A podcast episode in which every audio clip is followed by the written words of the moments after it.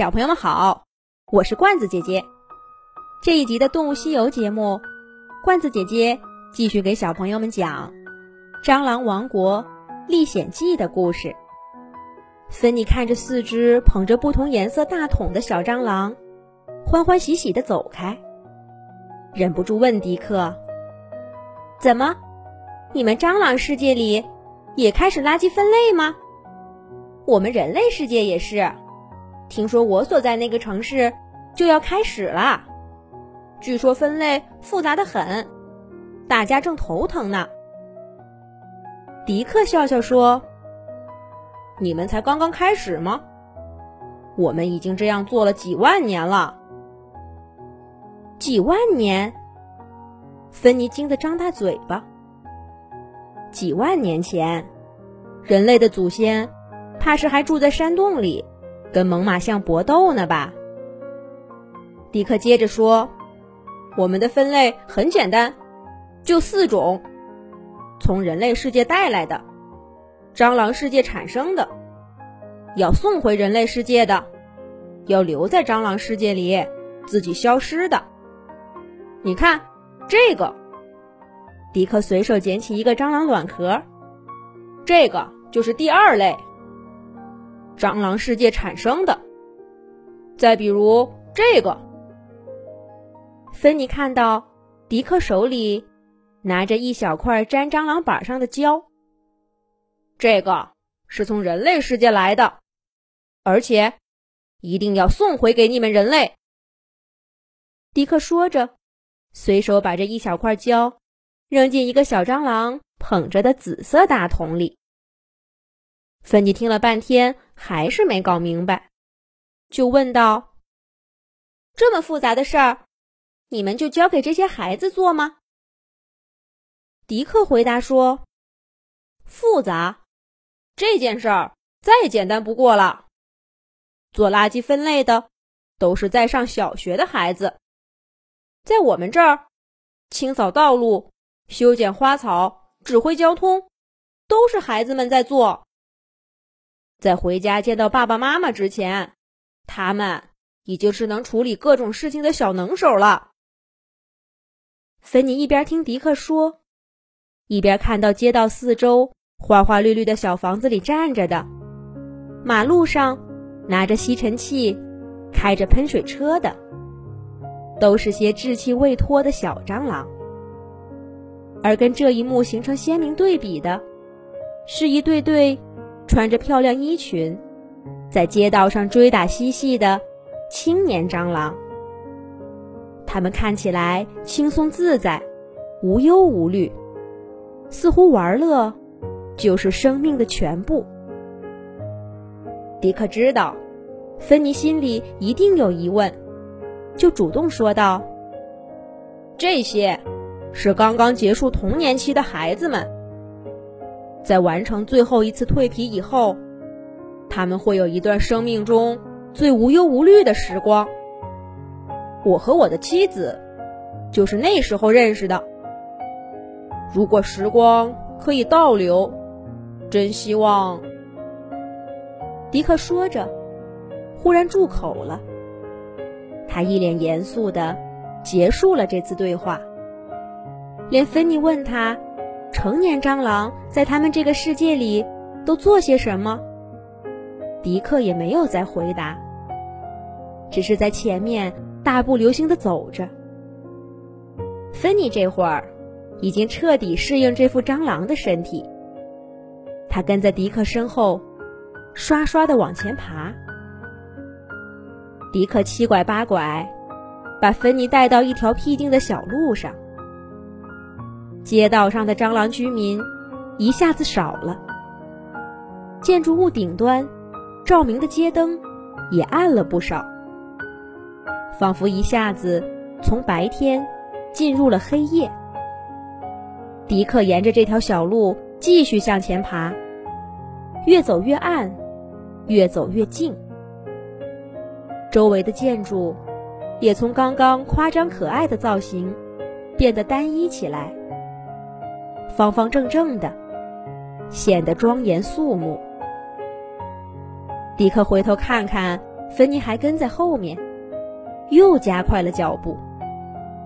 芬妮一肚子的问号，却什么都没有再问。自从到了这条路上，迪克就像变了个蟑螂，一句话都不愿意说了。迪克终于在一个不起眼的小房子前面停下了脚步，灯光几乎全灭了，只隔几步远的迪克在芬妮眼中只有个模糊的影子。芬妮小姐，这边请。迪克说着，拉开一扇小门一道强光射过来，芬妮忍不住闭上了眼睛。迪克的声音在芬妮耳边渐渐远去。芬妮小姐，我只能送您到这儿了。从这扇门进去，您就进入最隐秘的蟑螂世界了。很高兴认识您，再见。很高兴认识您。这句平平常常的话，让芬妮想起了几个月前。在朋友家捉到的那只大蟑螂，临走之前的微笑。一切离奇的事情，都是从那天开始的。城市里忽然涌现的成批蟑螂，只有自己才能解决的问题。铺天盖地的求助电话。芬妮似乎想明白了些什么，不过还没容他细想。刚刚那扇小门就在他身后，砰的一声关上了。芬妮再一次置身于一个陌生的世界，只是一门之隔。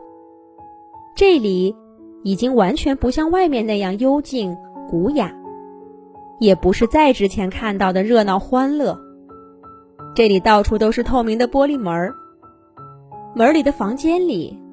放着各种各样芬妮从未在人类世界见过的仪器，穿着白色大褂的蟑螂在这些仪器旁边忙碌着。灯光从四面八方照过来，整个房子里一处阴影都看不到。虽然蟑螂很多，可是这里井然有序，一点声音都没有。偶尔有几只蟑螂。从玻璃房子里走出来，也都是匆匆走过。没有人跟芬妮说一句话，就像这个外来客根本不存在似的。好在芬妮眼前只有一条路，既然来了，就沿着这条路往前走吧。芬妮边走边看，在这里工作的蟑螂显然已经是成年了。他们的身体显出比迪克还浅的棕黄色，个头也大。有一些蟑螂在褂子后面露出翅膀尖儿。芬妮终于明白成年蟑螂在这个世界里都做些什么了。看来这里处理的才是蟑螂世界真正重要的事儿。芬妮越往前走。旁边的房间就越大，而里面的蟑螂却越少。他一直走到通道尽头，看到了一扇厚重的石头门儿，跟之前的房间风格截然不同。芬妮往石头门前一站，刚刚遇到的所有蟑螂忽然都停下手里的工作，齐刷刷叫了一声：“欢迎芬妮小姐。”紧接着，他们又面无表情的做回了之前的事情，仿佛说这句话也是他们工作当中必不可少的一个环节。不过，他们的话却起到一些意想不到的效果。刚刚紧闭的石头门像是接到什么指令似的，慢悠悠的开始转动。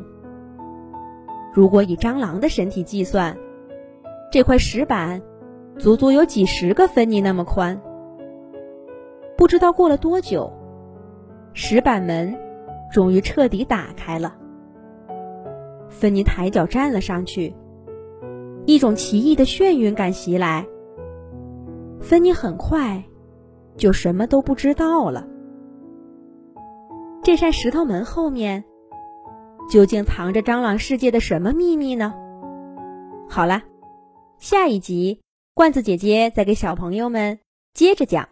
小朋友们可以让爸爸妈妈关注微信公众号“童话罐子”，上面每天都有每一集出现的动物朋友、有趣的图片、视频和小故事。小朋友们，再见。